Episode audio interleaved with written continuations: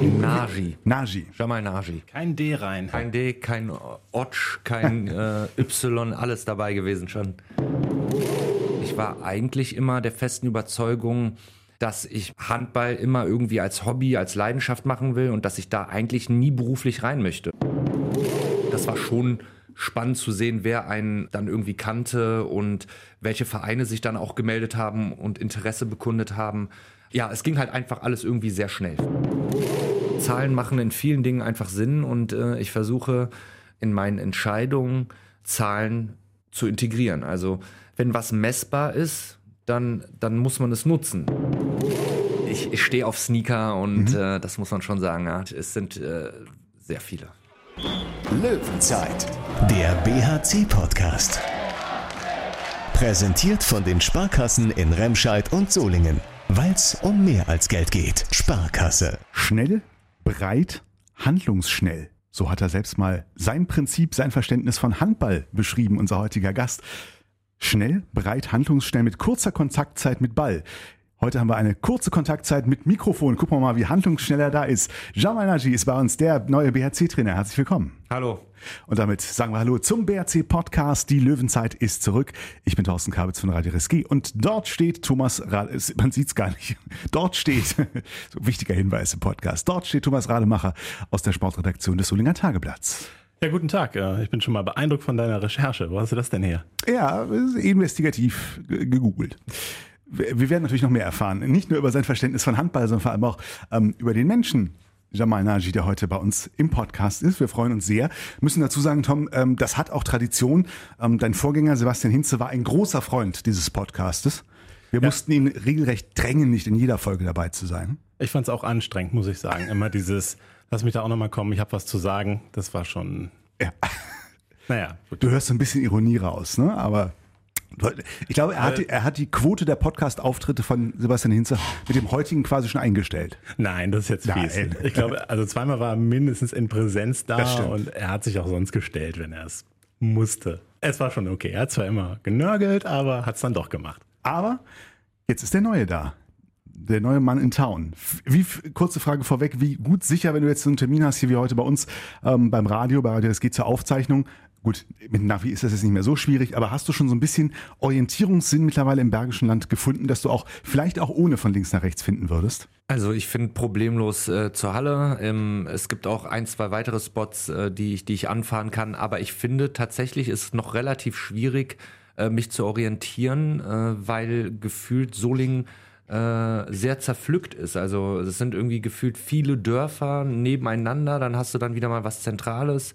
Ja, das ähm, dauert noch ein bisschen, glaube ich. Viele Dörfer nebeneinander. Das ist aber auch eine schöne Beschreibung. Ja, stimmt auch. Für jemanden, der aus dem Siebengebirge kommt. Aber gut. So ist das.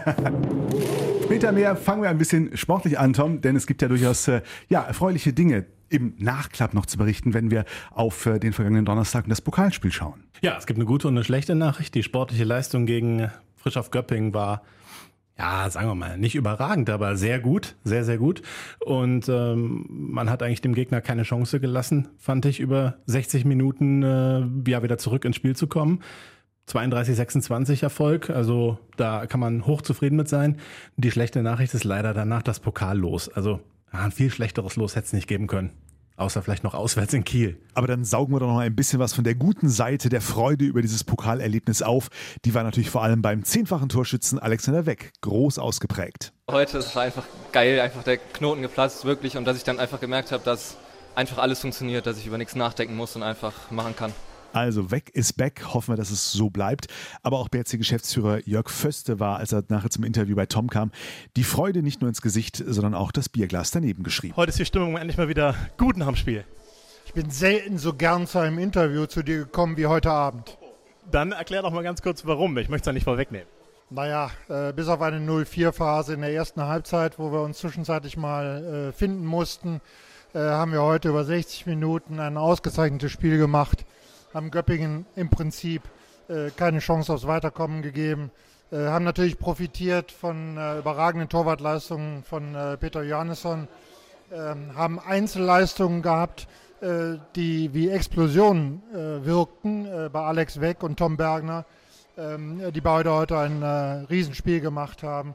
Äh, insgesamt kann man aber sagen, hat die gesamte Mannschaft heute äh, keinen Zweifel daran gelassen, wer hier als Sieger vom Platz geht. Und das hat mich sehr beeindruckt. Was war das Beste an diesem Sieg, außer gewonnen zu haben, was in einem Pokalspiel natürlich immer relativ äh, zentral ist? Ja, das Beste an Siegen im Grundsatz ist, äh, ist die Gefühlslage danach. Also äh, macht schon deutlich mehr Spaß, mit einem Sieg ins Bett zu gehen und vor allen Dingen mit einem, mit einem Sieg dann wieder aufzustehen am nächsten Tag. Ja, summa summarum können wir mit der gezeigten Leistung sehr zufrieden sein. Und äh, wenn es jetzt äh, wirklich darum geht, was zu definieren, was das Beste ist, dann vielleicht die Erkenntnis, dass wir trotz des Ausfalls solcher Leistungsträger an, an, an guten Tagen in der Lage sind, dennoch solche Leistungen abzurufen. Das war ähm, für mich als Trainer eine, eine, wichtige Erkenntnis, dass es dann einfach auch Spieler gibt, die in der Lage sind, äh, da in die Breche zu springen und ähm, teilweise sogar deutlich, deutlich mehr als nur in die Breche zu springen. Wir Journalisten spekulieren natürlich auch gerne über den psychologischen Wert, die Wirkung von auch solchen Siegen, inwieweit auch der Pokal nochmal ein Öffner sein kann, so ein bisschen auch ja, aus der naja, verstimmten Phase in der Bundesliga zuletzt rauszukommen. Ist es das? Hilft das tatsächlich? Oder? Ähm, das wird sich, das wird sich zeigen. Ich hoffe es natürlich auch. Verstimmte Lage ist ja immer so eine Definitionssache. Also wir äh, in der Mannschaft sind, ähm, konnten das alles ganz gut bewerten für uns und ganz gut analysieren. Ähm, wir haben bis auf äh, ein Spiel jetzt in Hamburg gemerkt, dass wir in jedem Spiel äh, dran waren. Kiel kann man vielleicht noch ein bisschen ausklammern. Äh, da ist aber auch einfach ähm, die Qualität einfach zu groß gewesen äh, vom, vom Gegner. Ähm, aber äh, für uns war es sowieso der, der Fall, dass wir gesagt haben, ähm, irgendwann wird es kommen, wenn wir weitermachen, irgendwann werden wir dann auch ein enges Spiel mal gewinnen und gut, dass es jetzt in Göppingen dann mit äh, oder gegen Göppingen in der Deutlichkeit geklappt hat, war dann umso schöner. Blick nach vorne, noch ein ungewisser. Der Traum vom Final Four. Wir haben in der letzten Folge hier äh, drüber gesprochen. Schwer zu definieren, oder? Wie nah oder fern er ist? Das Final Four halte ich doch für ja, entfernter als äh, noch am Donnerstagabend, denn am Freitagmorgen kam ja dann eben das Achtelfinal los, dass man gegen den Sieger aus Eulen Ludwigshafen gegen SC Magdeburg antritt. Also wenn die Eulen das Ding gewinnen, das wäre eine Sensation. Da muss man aber auch mit ihnen rechnen. Dazu äh, hat der BRC in Ludwigshafen nie gut ausgesehen. Also ich kann mich nicht an den letzten Sieg da erinnern. Aber egal, man muss ja schon damit rechnen, dass es der SC Magdeburg wird und ähm, dann ausgerechnet beim deutschen Meister auch noch auswärts anzutreten. Ja, wie gesagt, es ist äh, schon ein schwieriges, äh, schwieriges Los. Aber naja, nichts ist unmöglich. Ähm, nur ich glaube, man sollte jetzt erstmal nicht von Köln träumen, sondern vielleicht davon träumen, da in Magdeburg irgendwie was zu holen. Wie ist dein realistischer Blick darauf oder nimmst du es erstmal zur Kenntnis? Ja, das, äh, das trifft ganz gut, die Aussage. Ähm, ich saß natürlich um 11 Uhr auch äh, vor, vor dem Rechner und habe mir die Auslosung angeguckt. Ähm, ich hatte das im Vor am Vortag schon gesagt, ich habe einfach auf ein Heimspiel gehofft. Äh, tatsächlich war mir der Gegner dahingehend erstmal egal. Jetzt äh, reisen wir nach Magdeburg und äh, gucken, ähm, was da geht. Aber vorher sind es noch einige äh, Spiele in der Bundesliga, die, die jetzt erstmal natürlich Priorität haben. Ja, so ein Heimspiel gegen Magdeburg wäre schon mal was ganz anderes gewesen, ne? auch für die Vermarktung, sicher, sicher cool. Kurz vor Weihnachten, äh, da hätte man richtig Vollgas geben können. Da, da halte ich es dann auch für möglich, dass man die Klingenhalle richtig, richtig voll bekommen hätte. Naja, alles konjunktiv. Ärgerlich, aber wenn man jetzt erstmal auf die Liga schaut, ähm, dann stimmt es ja wirklich sehr, sehr positiv, dass jetzt ein Spieler wie Alexander Weck, ich sag mal, aus der Höhle gekommen ist, zehn Buden gemacht und auch ähm, ein paar gute Assists äh, starke Leistung fand ich. Und ähm, ja, bei Jibril Mbengwe, der war ja auch noch nicht so richtig in der Saison angekommen, fand ich jetzt auch so salopp formuliert sein bestes Spiel erstmal für den BRC gegen Göppingen. Und äh, ja, Tom Bergner äh, ist da auch gut in die Bresche gesprungen für den Ausfall von Tom Kore Nikolaisen. Also das sind alles Dinge, finde ich, die heben richtig die Stimmung. Äh, ich nehme an, auch intern, äh, aber auf jeden Fall auch so neben der Platte, was man eben merkt, wenn man dann hört, ähm, Handball ist nun mal leider ein Ergebnissport und was man dann immer so mitkriegt, ja, die steigen ja die Saison ab und was da so für ein Gerede ist, das ist jetzt, da ist jetzt erstmal Ruhe, glaube ich. Ähm, also ich fand das auch vorher nicht realistisch, dass man das gesagt hat, aber ähm, jetzt merkt man, okay, da steckt ja doch mehr drin, ne? Weil halt häufig immer diese, diese Ergebnisse gesehen werden und nicht der Verlauf. Ne, bei Erlangen zum Beispiel, in Erlangen verliert man ja auch, weil man einfach total gebeutelt ist personell. Man hat einen Haufen Kranke. Da war die erste Halbzeit dann gut und dann hat man eben nachgelassen, weil eben auch die Kräfte nachgelassen haben. Das war auch ein Faktor. Und ich habe immer das Gefühl, das wird nicht so richtig gesehen. da ist es dann umso schöner, dass man endlich mal ein gutes Ergebnis dann auch mitnimmt. Ne? Gut, Entschuldigung, lange Rede, wenig Sinn. Ich hoffe, es ist Doch, angekommen, absolut. was ich meinte. Doch, doch, doch, absolut, absolut. Und du hast eben noch, um das noch kurz aufzugreifen, das Stichwort Zuschauer genannt. 1100 bis 1200 waren es jetzt beim BRC. Insgesamt in allen Hallen jetzt im Pokal, aber auch generell in der, in der Handball-Bundesliga merkt man abseits der absoluten Top-Clubs schon so einen Rückgang in der Zuschauerfrequenz, während das jetzt zumindest, wenn man so auf die anderen Top-Top-Sportarten in Deutschland schaut, nicht überall flächendeckend gleich ist. Hast du eine Erklärung dafür, warum es, warum das jetzt im Handball so ein Thema ist? Äh, Mir fehlt jetzt der Überblick auf den gesamtdeutschen Profisport. Ich habe das Gefühl, dass im Basketball nicht ist, dass da eher der Boom von der EM äh, so ein bisschen wirkt. Dass, äh, äh, also da habe ich bei Bayer Giants Leverkusen das eben mitbekommen. Da ist viel mehr los jetzt äh, bei den Spielen und das liegt bestimmt nicht daran, dass sie besonders erfolgreich spielen, wenn man mal in die Tabelle guckt. Zweite Liga. Aber äh, in der Handball-Bundesliga tatsächlich, es ist so eine gewisse Zurückhaltung zu spüren. Auf der einen Seite bestimmt noch Corona nachwehen. Manche Leute sind immer noch nicht sicher, sollen sie in so eine Halle gehen, ohne Maske und so weiter. Klar, spielt bestimmt noch eine Rolle, aber eben auch, dass man vielleicht Sorge hat, dass man sein Geld dann unnötig für Luxus ausgibt. Das kann schon passieren, dass die Energiekrise da eben auch jetzt schon Wirkung zeigt. Wird bei euch die Halle schon im Training schon kühler gestellt oder sind bei euch noch unveränderte Bedingungen aktuell? Die, die Halle ist grundsätzlich eher äh, kühl, was aber auch ähm, gar nicht so schlecht ist. Also ich habe da noch nichts gemerkt. Ich hoffe, dass es nicht noch kälter wird. Die Jungs müssen alleine dafür sorgen, dass es heiß bleibt und ihnen warm wird. Ja, es gab doch vor zwei Jahren mal dieses Spiel gegen SCDFK Leipzig hier in der Unihalle. Das war bei gefühlten Minustemperaturen noch ohne Zuschauer.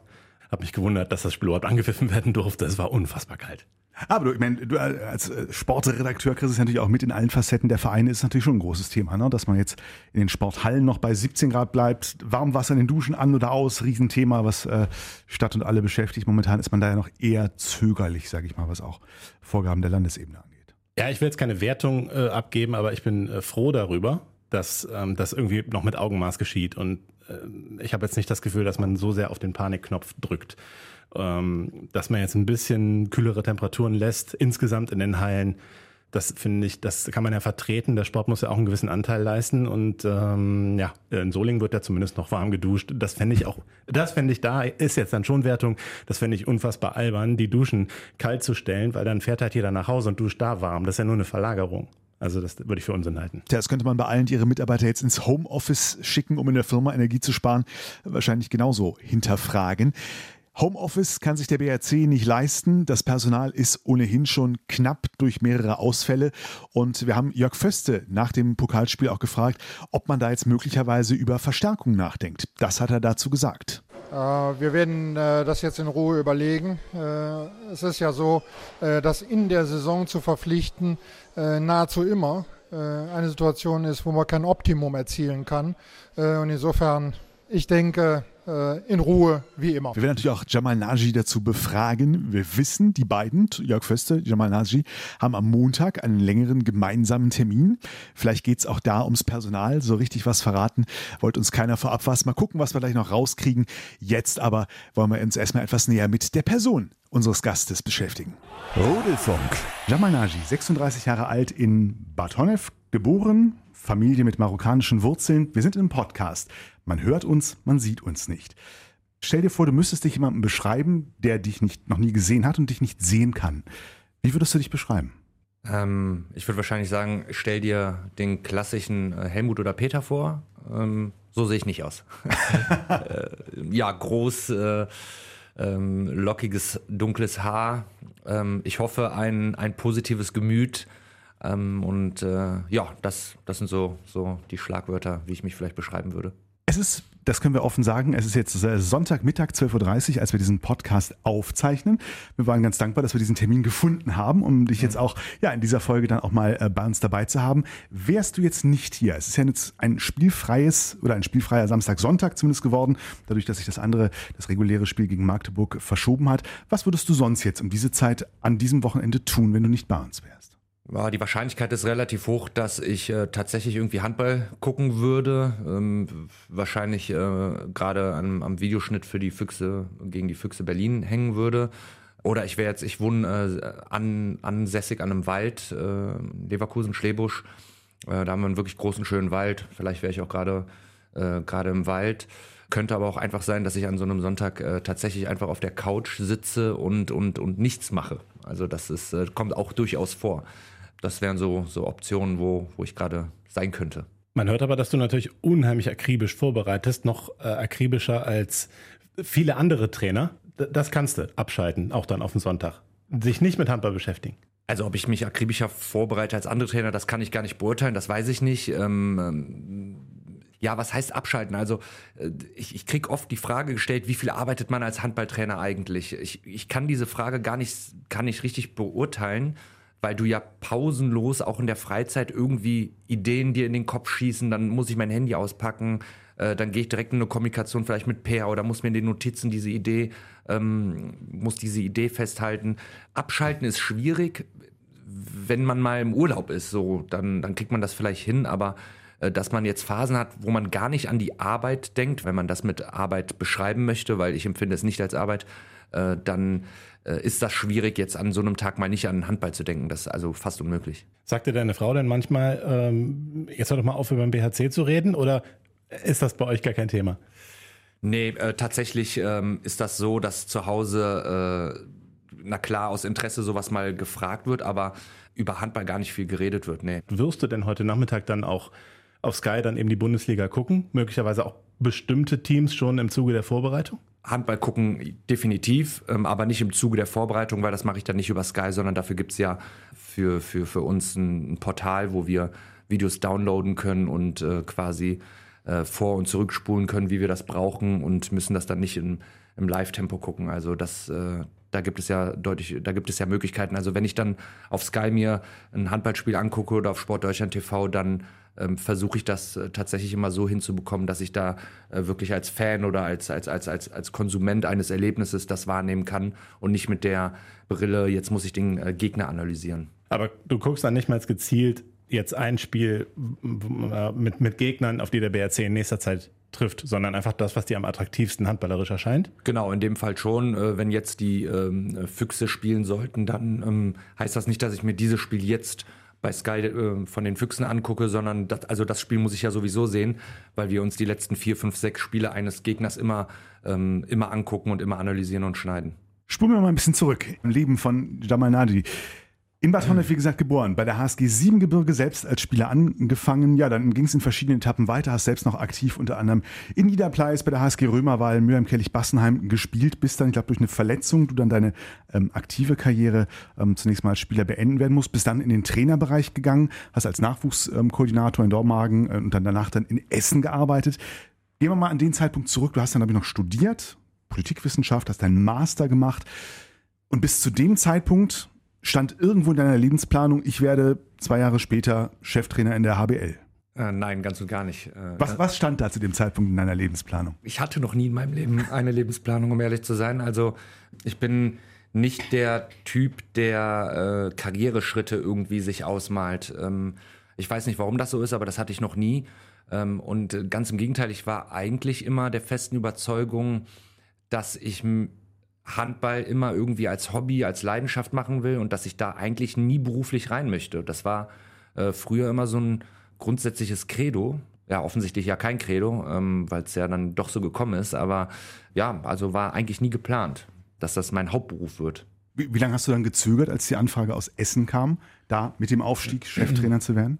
Die Hauptamtlichkeit äh, oder das Hauptberufliche fing ja vorher schon an als Nachwuchskoordinator vom TSV Bayer Dormagen. Das ist ja auch eine äh, Hauptamtlichkeit gewesen. Also da war es schon so, dass ich darüber nachgedacht habe, ob ich wirklich Handball im Hauptberuf machen möchte.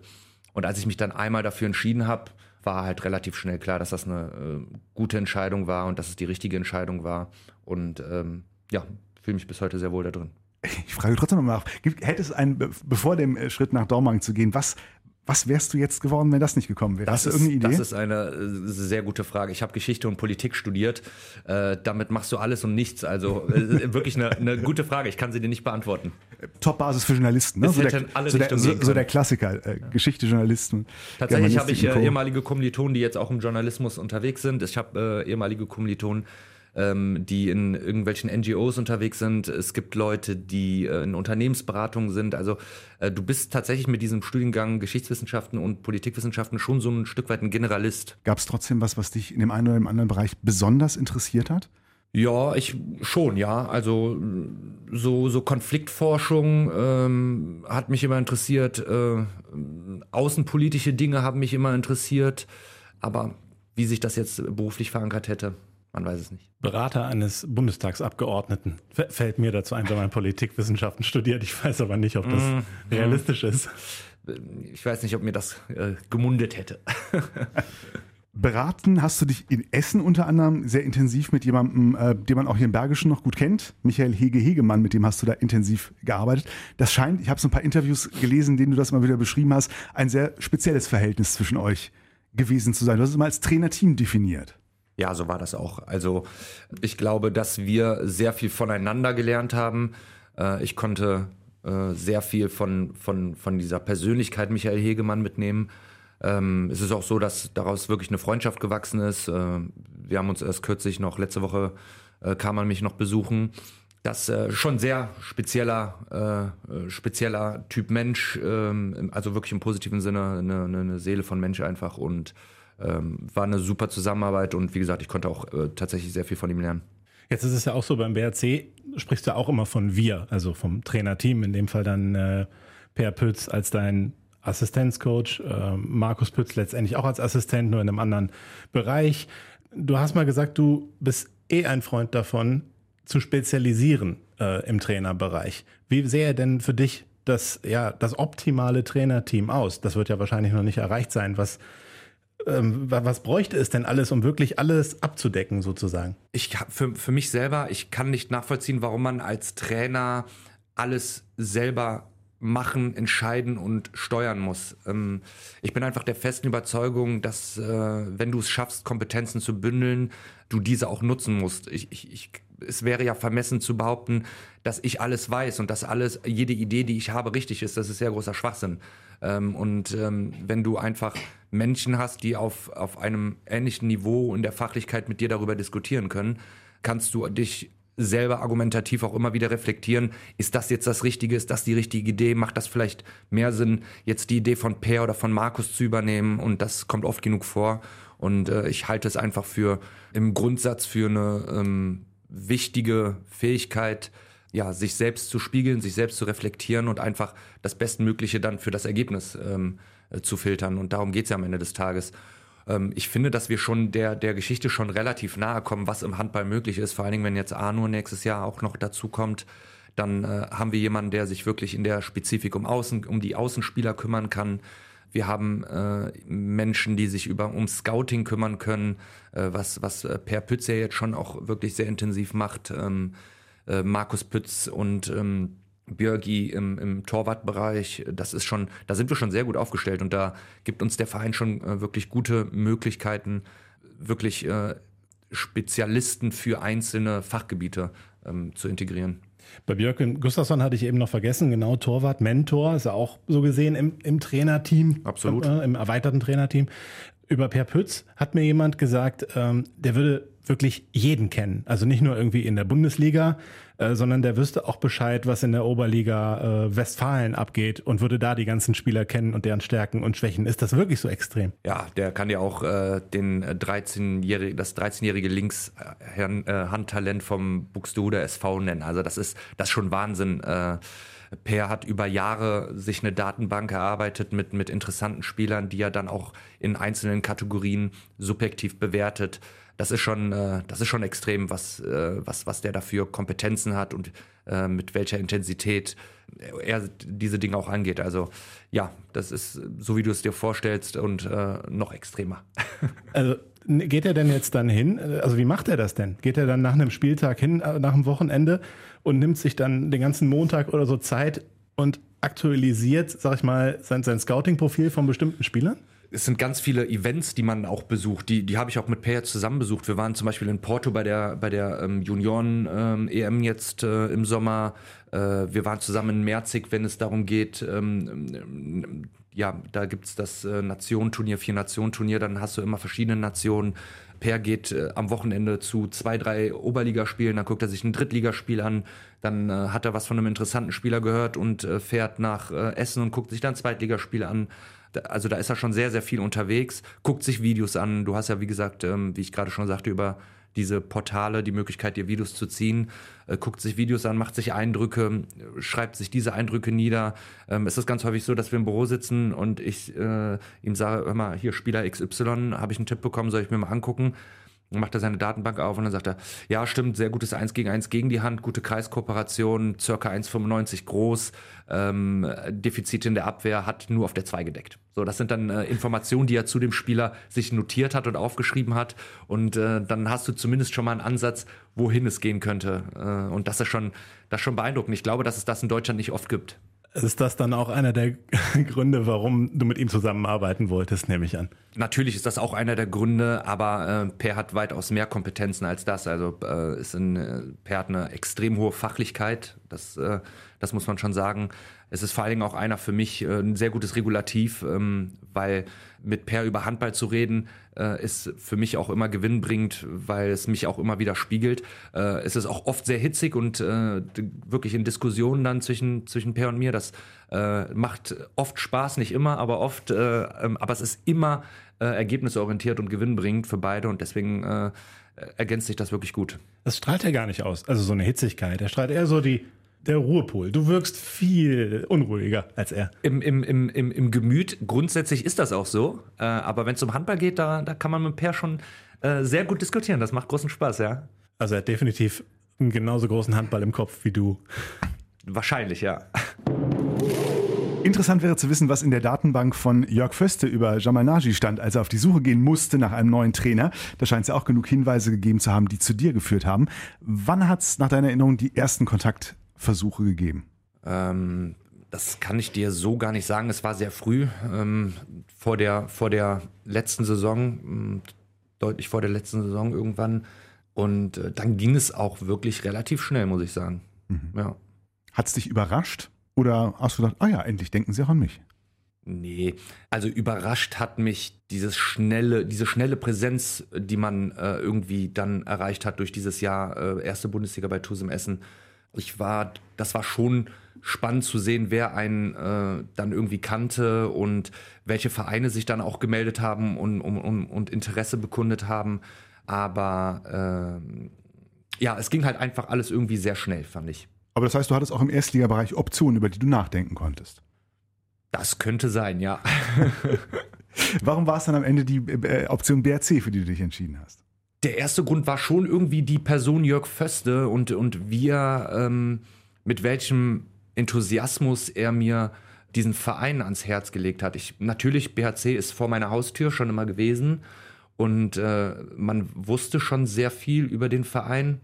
Aber ich kann mich noch an dieses erste Gespräch erinnern und ich bin aus diesem Gespräch rausgegangen. Ich weiß nicht, wir waren zwei, drei Stunden saßen wir zusammen und haben davon vielleicht eine Dreiviertelstunde über Handball geredet und den Rest dann wirklich auch über, über andere Dinge, über wichtige Dinge.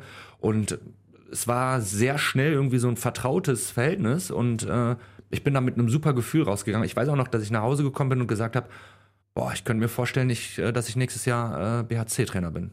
Das, ich kann es dir gar nicht sagen. Und äh, dann äh, ging es auch sehr schnell und es hat sich einfach sehr schnell sehr richtig angefühlt. Aber das Jahr hat dir natürlich auch die Chance gegeben, dann vermutlich ja auch im Hintergrund mit Jörg Föste und dem Rest zu bauen an der Mannschaft. Wie, wie lief das dann ab? Welchen Einfluss konntest du nehmen, hast du genommen, um dann auf Kader, den Background etc., das mit auch nach deinen Vorstellungen zu gestalten? Also Jörg hat mich immer mit ins Boot geholt. Ähm, das ist ja natürlich auch immer ein Stück weit ähm, reglementiert durch Verträge, durch, durch Verträ laufende Verträge. Deswegen gab es da jetzt auch gar nicht so viel Position, wo es Handlungsbedarf gab, aber ähm, Jörg hat jetzt keine Verpflichtung gemacht, ohne mit Per und mir darüber zu sprechen, ähm, ob das auch in unserem Sinne ist. Also das war schon wirklich sehr äh, eine sehr, sehr gute ähm, äh, Zusammenarbeit im Vorfeld schon. Wie sah der, kannst du dich erinnern, wie sah der erste Kontakt aus mit der kompletten Mannschaft?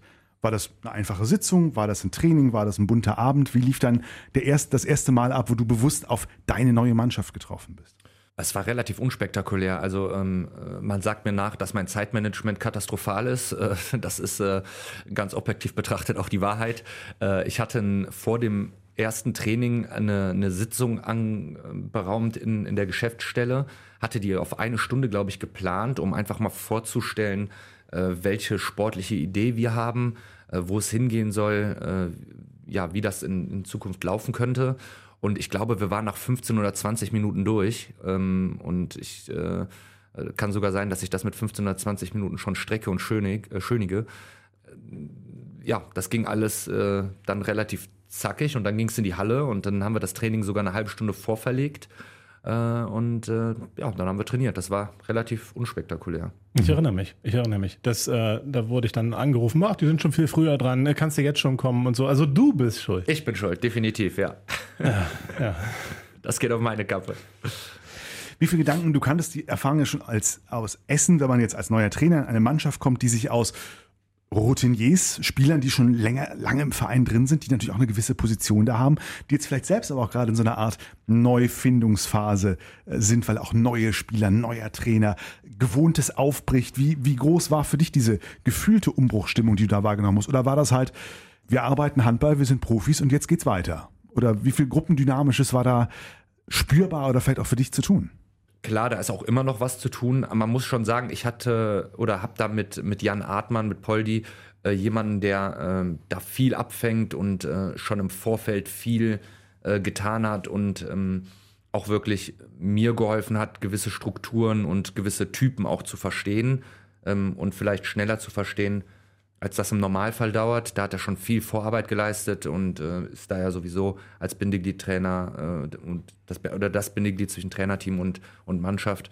Und dann sind es am Ende des Tages einfach immer wieder viele, viele Einzelgespräche mit einigen Jungs darüber gesprochen, welche Rolle sie haben könnten, ähm, und bin da aber bis dato wirklich nur auf offene Ohren gestoßen. Ich, mir wurde auch schon gespiegelt, dass, dass, es, dass da einige Sachen dabei sind, die, die sie so vielleicht nicht kennen, aber ich habe jetzt keinen bis dato erlebt, der nicht irgendwie offen dafür war, dem zumindest nicht mal eine Chance gegeben hat und das ist für mich erstmal das Allerwichtigste. Wo ich vor der Saison dachte, da ist so ein bisschen Konfliktpotenzial drin, war eben auf der rechten Außenbahn, weil da hattet ihr ja drei Spieler mit Arno Gunnarsson, der seine letzte Saison macht, sehr erfahren ist, natürlich immer natürlich auch spielen will, klar, und wahrscheinlich auch spielen wird aufgrund seiner Erfahrung.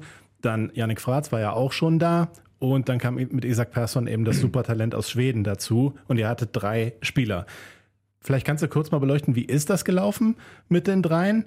Ähm, und war das dann eben auch ein Grund dafür, dass das jetzt, dass der, ja, dieser, dieser Ausleihe zum THW Kiel zustande kam? Oder ja, war Kiel da eher die treibende Kraft? Kiel hat angefragt, ja, das stimmt. Ähm, und am Ende des Tages glaube ich oder glauben wir einfach, dass das wirklich eine Win-Win-Situation sein kann. Yannick ähm, hat beim THW deutlich mehr Spieler als beim BHC durch den europäischen Wettbewerb. Ähm, das heißt, er teilt sich mit äh, einem Spieler die Position und nicht mit zwei, wird äh, dementsprechend äh, sowieso auf Minuten kommen, trainiert mit anderen Spielern, kriegt neue Impulse, ist ja jetzt auch schon was länger hier und ähm, das kann ihn nur nach vorne bringen.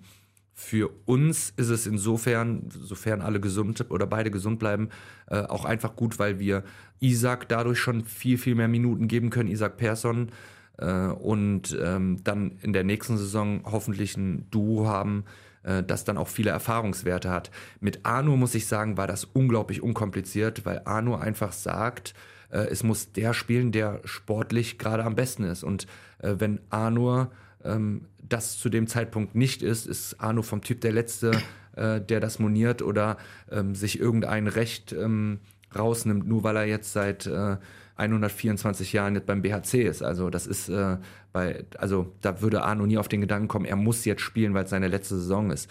Arno ist sportlicher, hat sportlich einfach einen unglaublichen Mehrwert. Das ist ein wahnsinnig guter Rechtsaußen. Äh, und das ist der Grund, warum er äh, auch diese Saison viele Spielminuten haben wird. Also würdest du denn schon noch zustimmen zu sagen, dass diese Rotation schon die mit am schwierigsten zu handelnde ist, Schrägstrich war? Absolut, ja. Na klar, weil es einfach äh, 60 Minuten auf drei Spieler rein theoretisch ähm, ähm, ja, die Rotation ähm, auf drei Spieler runtergebrochen, hätte runtergebrochen werden müssen und das ist sind es jetzt nur zwei Spieler und das macht die Sache natürlich deutlich, deutlich entspannter, absolut. Wo wir gerade beim Personal sind, jetzt ist Yannick Fratz ja verliehen und hm, ich äh, hoffe, dass Kiel jetzt auch das Gehalt bezahlt, vielleicht ja sogar mehr, who knows.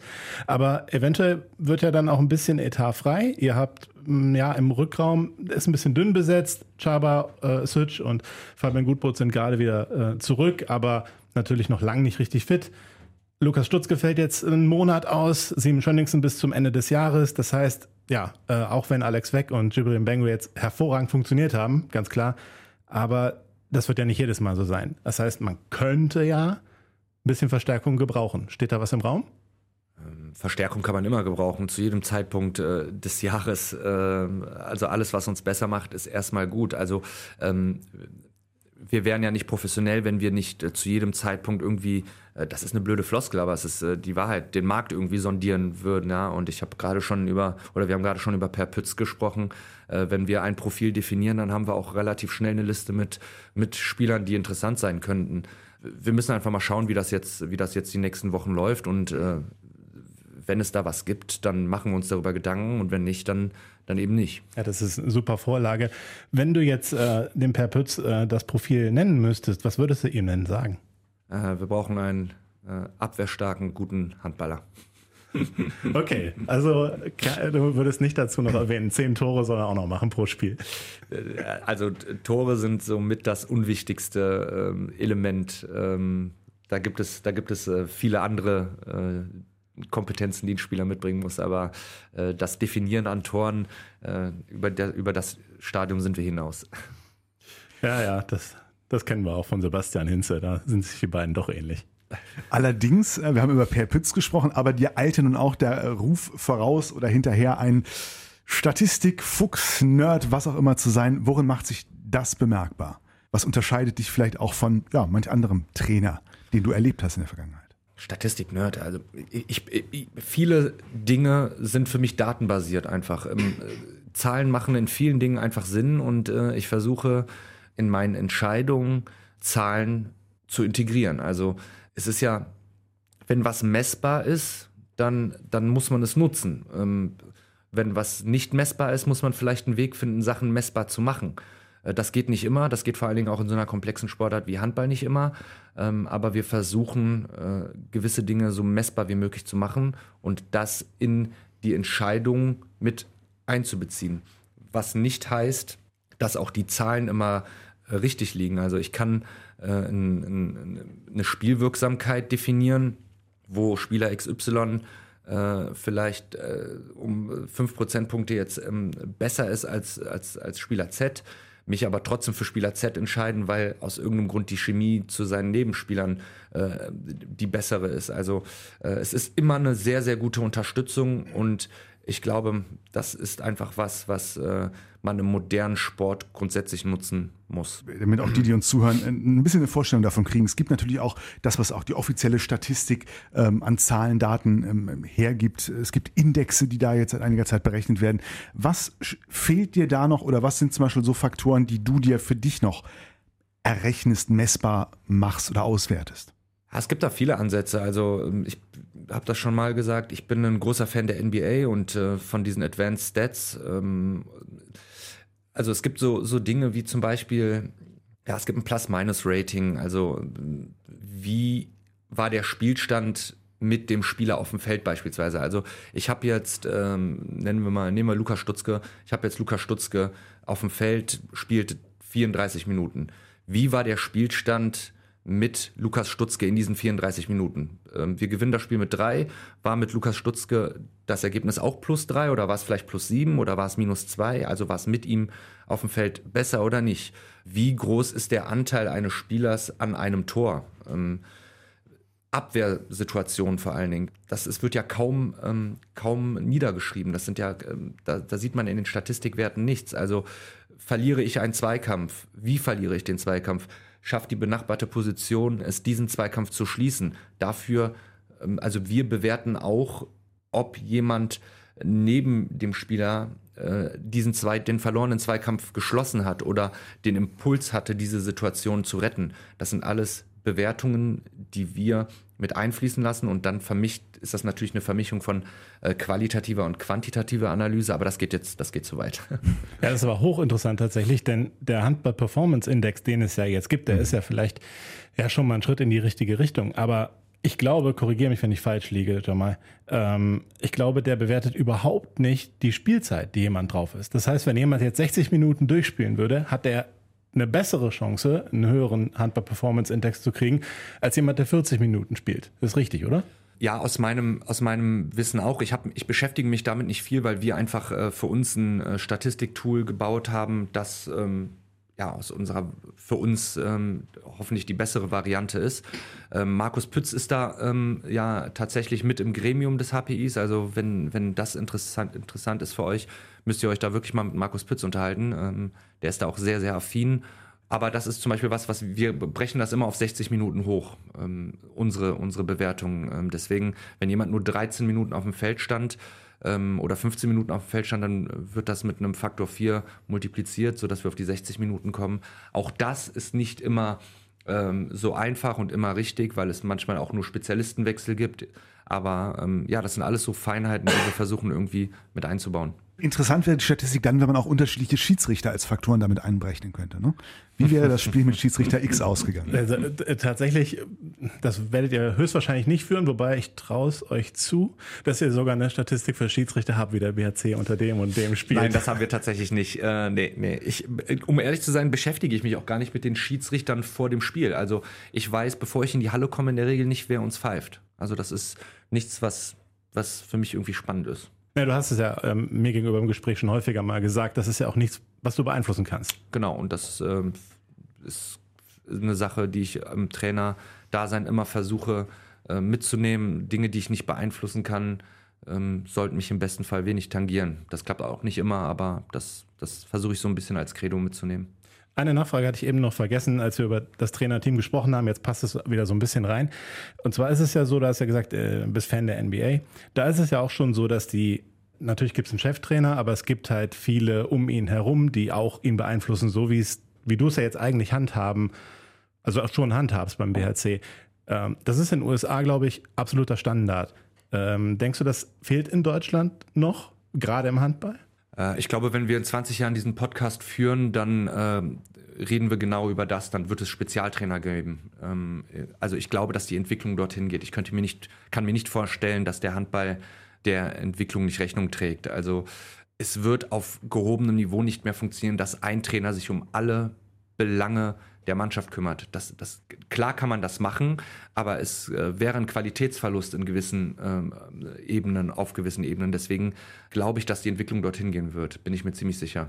Und was äh, hat bisher dagegen gesprochen? Ist das dann Etat oder auch ein bisschen Ego? Na, na, also in meinem Fall auf keinen Fall das Ego, nee, weil, nee, nee, allgemein, ne, ja, ja, allgemein ähm, weil ich einfach, äh, wie gesagt, ich, ich sehe da keine, es gibt für mich keine Argumentation, warum das nicht sinnig ist, ähm, gewisse Lasten auf viele Schultern zu verteilen. Auf kompetente Schultern, das ist natürlich die Grundvoraussetzung. Ähm, ich kann mir einfach vorstellen, dass es auch tatsächlich was mit dem Etat zu tun hat in, in, in vielen, vielen Dingen oder dass man äh, in der Bewertung andere Sachen als wichtiger empfunden hat. Ähm, aber äh, wie gesagt, Jörg und der Verein, äh, Jörg Förster und der Verein sind da relativ fortschrittlich und sie wissen, dass, dass das einen Mehrwert haben kann und geben uns dementsprechend die Möglichkeit dafür. Löwenzeit. Ich war sehr neugierig vor dem heutigen Tag, weil äh, Tom mir die Tage schon geschrieben hat, er hätte viele spannende Insider-Infos bekommen, wie das äh, häufig so der Fall ist vor unseren äh, Interviews hier im Studio, dass äh, Tom immer ein bisschen in die Mannschaft reinhorcht. Und äh, ja, es hat da wohl äh, interessante Hinweise gegeben. Bevor wir dazu kommen, für dich, äh, Jamal, die Chance. Möchtest du noch irgendwas loswerden, bevor jetzt die Insights von Tom kommen? Du kannst die Geschichtsschreibung noch beeinflussen. Ich bin äh, sehr gespannt. Äh, ich lasse es auf mich, äh, ich lasse es über mich ergehen.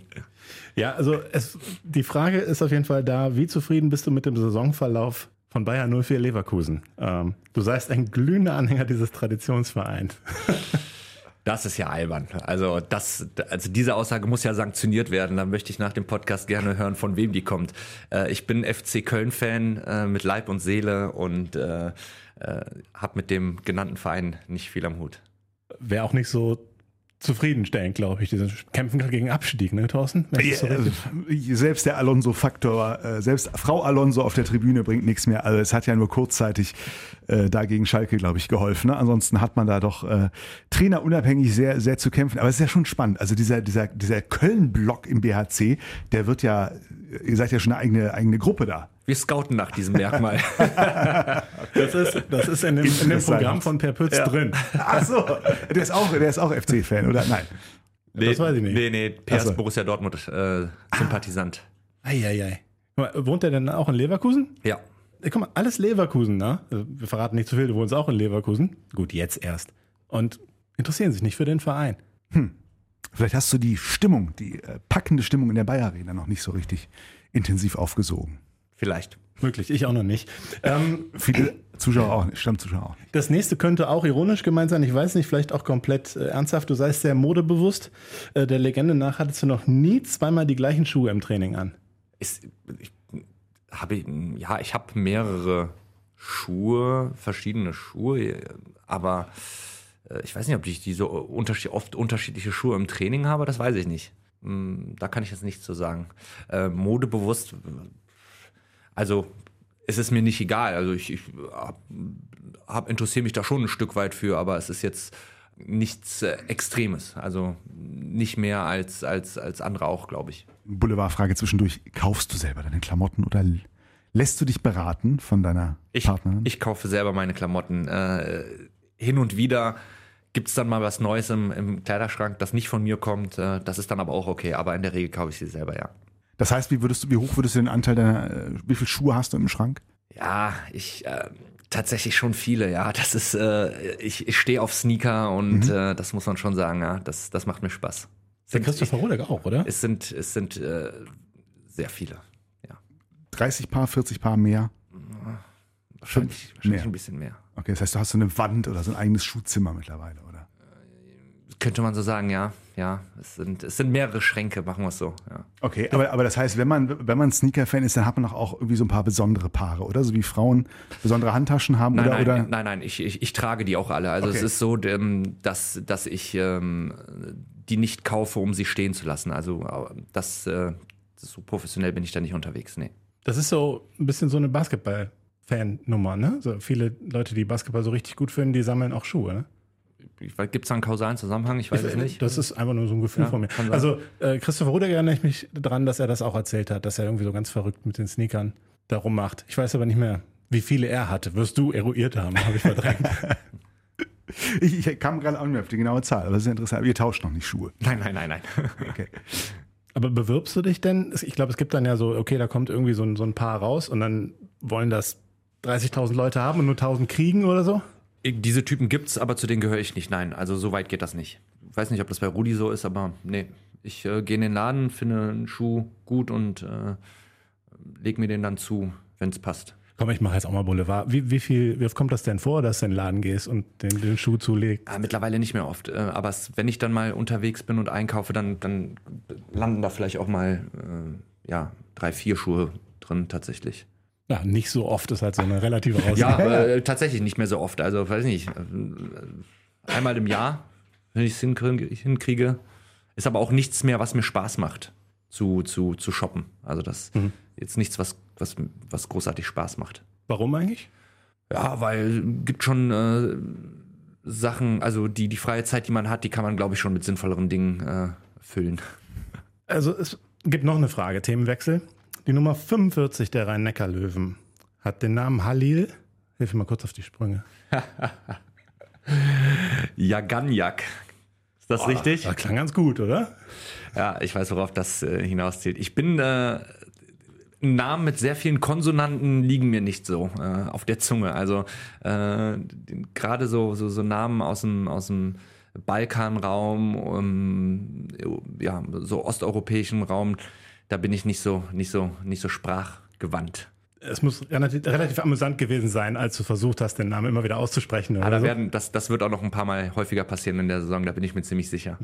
Auf jeden Fall, als ich den Hinweis bekommen habe, habe ich auch gedacht, ja, du hast mir den auch äh, ja präsentiert in unserem Vorschauggespräch. Und da hast du auch gesagt, ja, äh, äh, dieser Jagan, oh, äh, ich weiß jetzt gar nicht, wie der heißt, du weißt schon. So war das ungefähr. Dachte ich, ach, das passt. Ja, ja, ja, ja. Aber das passiert ja nur bei Namen oder? Ja, ja, tatsächlich äh, oft bei, bei, bei, bei äh, Namen, ja. Nachnamen. Ja, äh, Dauerthema hier im Podcast sowieso. Also wir reden hier sehr gerne über Fußball. Ähm, aber also über den Trainingsfußball und die Spielstände dort, Team alt gegen jung. Wer ist da gut, wer ist da schlecht und so weiter. Also ne, wir wissen ziemlich genau, wer da gut spielt und wer nicht. Du machst es aber zu wenig. Von allen Seiten zu hören. Das äh, wird mir oft nachgesagt. Das wird sich aber auch mit der Häufigkeit der Information nicht ändern. Hintergrund, weil es gibt einfach Sinnvolleres, ja, in der Vorbe äh, äh, im Warmmachen sozusagen. Ja, absolut. Aber Punkt. Es gibt äh, deutlich sinnvollere Möglichkeiten, sich warm zu machen. Wir haben jetzt einen guten Kompromiss. Die Jungs kommen auf ihre zweimal in der Woche und von mir aus bei exorbitant guten Leistungen können wir auch über ein drittes Mal reden. Das muss aber reichen. Nach dem Göppingen-Spiel extra Einheit im Fußball? Nein. Oh, okay, also es war nicht Müssen, exorbitant. müssen wir bestätigen. Dann können wir darüber reden. Das ist ja auch mal ein Ansporn.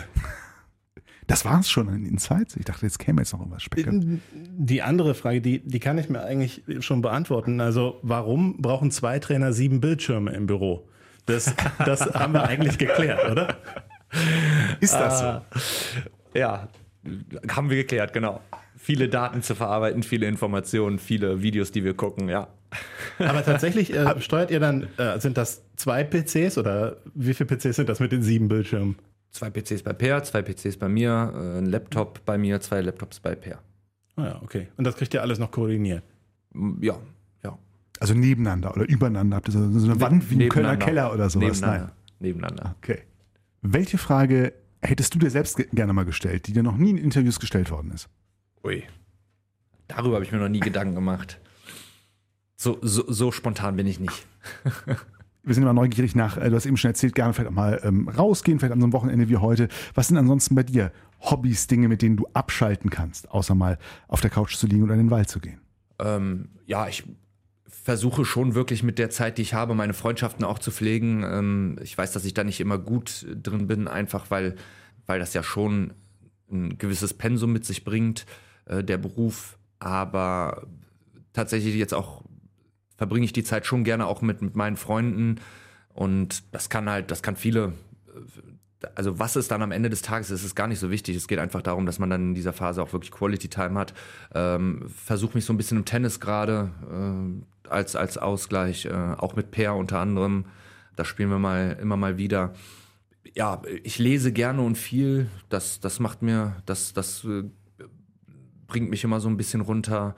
Und ansonsten nichts Spektakuläres. Also ich, äh, ich golfe nicht, äh, das ist nicht mein Sport. Ist jetzt tatsächlich nicht, nichts Großes Spektakuläres. Nee. Was war das Letzte, das du gelesen hast oder das, was du aktuell empfehlen würdest zu lesen? Was habe ich denn das letzte gelesen? Also ich habe jetzt noch mal Tim Marshall, die Macht der Geografie. Da gibt es ein paar, äh, da gibt es mittlerweile drei Bänder, glaube ich, von. Das fand ich ganz spannend. Das, da habe ich einen Band jetzt kürzlich gelesen. Ähm, und ansonsten bin ich auch relativ viel in so, so Fachgeschichten, also ähm, Teamführung, ähm, Sportcoaching. Das sind so Dinge, die, die mich interessieren. Ah, das letzte Buch, was ich gelesen habe, war ähm, tatsächlich von Union Berlin jetzt. Äh, da war der, wie heißt er, Bi äh, Christoph Biermann, weiß ich gar nicht, äh, ein Jahr als Insider äh, bei Union Berlin und äh, da ging es um die erste Bundesliga-Saison. Das war das letzte Buch, was ich gelesen habe, ja. Okay, cool. Ja, lohnt sich, äh, wird glaube ich auch gerade in, in, in München und Dortmund verteilt, das Buch. Ja, das, das kriegt ein Update, das Buch, nach dieser Saison vielleicht, ne? Auf jeden Fall. Okay. Äh, tatsächlich, aber insofern spannend. Hast du, kennst du das Pinguin-Prinzip? Nee. Von John Cott habe ich zuletzt gelesen. Ein sehr spannendes Buch über Change-Prozesse. Eine Tierfabel. Es ist wirklich ein, ein sehr kompaktes Buch, gibt es für, weiß ich nicht, 15, 16 Euro und erläutert dir in, du hast es in einem Nachmittag durchgelesen, im Prinzip alles, was du für teuer Geld in irgendwelchen Management-Seminaren über Change-Prozesse und was dann da auch so, so gruppendynamisch intern passiert und so weiter wissen musst. Okay. Wär- Wäre meine letzte Empfehlung. Das Pinguin-Prinzip von John Cotter. Tut nichts zur Sache, aber ich wollte es nur erzählen. wollte, mal, wollte mal betonen, dass ich ausgelesen habe. Ja, ja. Freut mich. Ich kann keinen Buchtipp geben. Das ist echt eine, eine Schande, aber es ist tatsächlich so. Wo müssen wir dich ähm, musikalisch einsortieren? Wir haben hier schon zwischen 80s Glam Rock, äh, wer war das nochmal? Wer hatte hier immer die 80er Playlist? Das war Max Äh, Dari. Max, Max, Max Dari, genau, jetzt haben wir gehört, ist es ein bisschen jünger geworden, auch im Team. Wo müssen wir dich musikalisch einsortieren? Ja, mit Klassikern kann man mich schon bekommen, aber ich bin grundsätzlich ein äh, Kind des Hip-Hops tatsächlich. Also hör, hör gerne äh, Hip-Hop-Musik, aber ähm, jetzt äh, gerade auch wieder mal die Foo Fighters ausgepackt. Ähm, also solche Dinge höre ich auch gerne. Ich bin da relativ breit. Womit du mich jetzt nicht unbedingt bekommst, ist mit Techno. Das ist nicht mein, äh, mein Metier. Ähm, mit Schlager kannst du mich auch jagen. Da kann ich auch nichts mit anfangen. Aber ansonsten schon relativ breit auch gefächert. Aber wenn ich jetzt eine Sache definieren müsste, dann, dann wäre es wahrscheinlich äh, Hip-Hop, ja. Kleine Anmerkung. Im Pokalspiel gegen Göpping ist mir aufgefallen, dass die Playlist zum Aufwärmen und auch in den, in den Spielpausen zwischendurch unheimlich altbacken war. Also es ist immer so ein bisschen klassikerlastig, aber diesmal war es extrem. Und da haben sie gewonnen. Also ich glaube, es geht jetzt eher wieder so in Richtung 70s und 80s zurück. Die nächste Aufgabe für den BRC wird eine nicht nur spannende, sondern auch schwierige, denn es steht ein Trip nach Berlin an. So ist es. Die Berliner müssen auf äh, Gitzel verzichten. Das ist ja deren absoluter neuer Leistungsträger, den sie im Kader haben, einen riesen Unterschied gemacht an den ersten Spieltagen. Ist jetzt eine Weile verletzt. Von daher, ähm, wenn es eine Gelegenheit gibt, äh, Berlin zu knacken, dann ist die Chance ein bisschen größer geworden durch diesen Ausfall, glaube ich. Aber äh, ist natürlich weiterhin ein überragendes Team, was einen guten Lauf hat in der Bundesliga und äh, äh auswärts äh, natürlich sowieso äh, sowieso schwierig bei so einer Mannschaft zu gewinnen. Das ist ja muss man nicht dazu sagen. Zum Zeitpunkt dieses Interviews wissen wir noch nicht, wie das Spiel Leipzig gegen Berlin nachher ausgehen wird. Wir können es erahnen, aber es wird wahrscheinlich jetzt auch, äh, du hast es eben schon gesagt, jetzt keinen entscheidenden Einfluss auf deine Spielvorbereitung für nächsten Samstag nehmen. Wie das Spiel ausgeht wird? Ja. Nein. Nein, nein, nein. Ähm, das Spiel ist äh, natürlich auch, weil es das, äh, weil es ein kürzliches Spiel ist, dann in dem Fall ähm, wird es auf jeden Fall angeguckt von uns und geschnitten und äh, versuchen da Erkenntnisse äh, rauszugewinnen. Aber wie es ausgeht, das, das, das spielt in der Bewertung keine Rolle. Was sind für dich Stand heute die Dinge, die äh, für die es gegen Berlin für euch ankommen wird? Im Grundsatz, wir haben äh, jetzt feststellen können in der Saison, dass wir uns auf unsere Abwehr eigentlich äh, oft verlassen können. Und das muss natürlich gegen Berlin auch wieder auf einem, auf einem Top-Niveau sein oder vielleicht auf einem höheren Niveau sogar noch, um ähm, so eine Mannschaft dann vielleicht auch mal zu ärgern und zu kitzeln. Und dann ist bei uns halt, und das, muss man auch offen sagen, da müssen wir dran arbeiten, wir müssen deutlich effektiver noch angreifen. Das, wir, da haben wir noch keine Konstanz drin. Wir hatten bis dato noch zu viele Spiele oder zu viele Phasen in Spielen, wo wir nicht die gewünschte Effizienz dann nachher hatten. Und ähm, ja, dat, in solchen Spielen musst du halt wirklich äh, eine Angriffseffektivität von, von 65, 70 Prozent haben, um, um da was mitzunehmen. Und äh, natürlich ist das schwierig, aber es ist nicht unmöglich. Erwähnenswert ist vielleicht noch Fabian Wiedefeld auch aus bei Berlin. Ist das, sind das so Faktoren, die für dich auch dann äh, eine Rolle spielt, wo man mitarbeiten kann in irgendeiner Form? Ja, absolut. Ähm, natürlich, also es, äh, gewisse Elemente, eine, die ein Spiel von einem Gegner ausmachen, verändern sich ja mit, mit der Personalsituation. Also ähm, Gitzel beispielsweise ist ein Spieler, der sehr viel über Isolation kommt und sehr viel im 1 gegen 1 arbeitet. Dementsprechend wird viel dafür auch kreiert. Vielleicht wird jetzt äh, der Spot irgendwie auf, auf andere Situationen oder der, der Fokus mehr auf andere Situationen gelegt. Also das verändert schon in der Vorbereitung, wie man auf einen Gegner oder in der Vorbereitung auf einen Gegner schon eine ganze Menge. Na klar. Deine Einschätzung für den kommenden Samstag? Ja, schon, äh, also meine Hoffnung ist ein bisschen mehr äh, größer geworden als jetzt ähm, noch vor einem Monat oder so. Es hat jetzt weniger mit dem BRC-Ergebnis zu tun. Ich fand Berlin doch äh, extrem äh, stark auftretend, gerade zu Saisonbeginn. Eben auch durch äh, Gitzel, der ein echter Unterschiedsspieler ist. Ähm, und eben auch die Tatsache, dass sie ein, ja, so, ein, so, ein, so ein Arbeiter wie Max Dari, der da auch funktioniert, aber das ist halt ein Spieler, der kommt dann halt mal rein. Den brauchen die ja gar nicht. Also es ist, äh, das ist zu hart, brauchen die nicht. Aber das ist keiner, den, den sie jetzt über 50 Minuten auf dem Feld brauchen oder so. Das ist äh, schon eine Mannschaft, mit der man diese Saison rechnen muss. Deswegen dachte ich vor einem Monat noch, okay, da gibt es auf jeden Fall eine Niederlage. Das wird sich ungefähr so anfühlen wie ein Spiel in Kiel. Es fühlt sich jetzt nicht mehr ganz so an, was vielleicht auch an diesem hochkarätigen Ausfall von Gitzel liegt.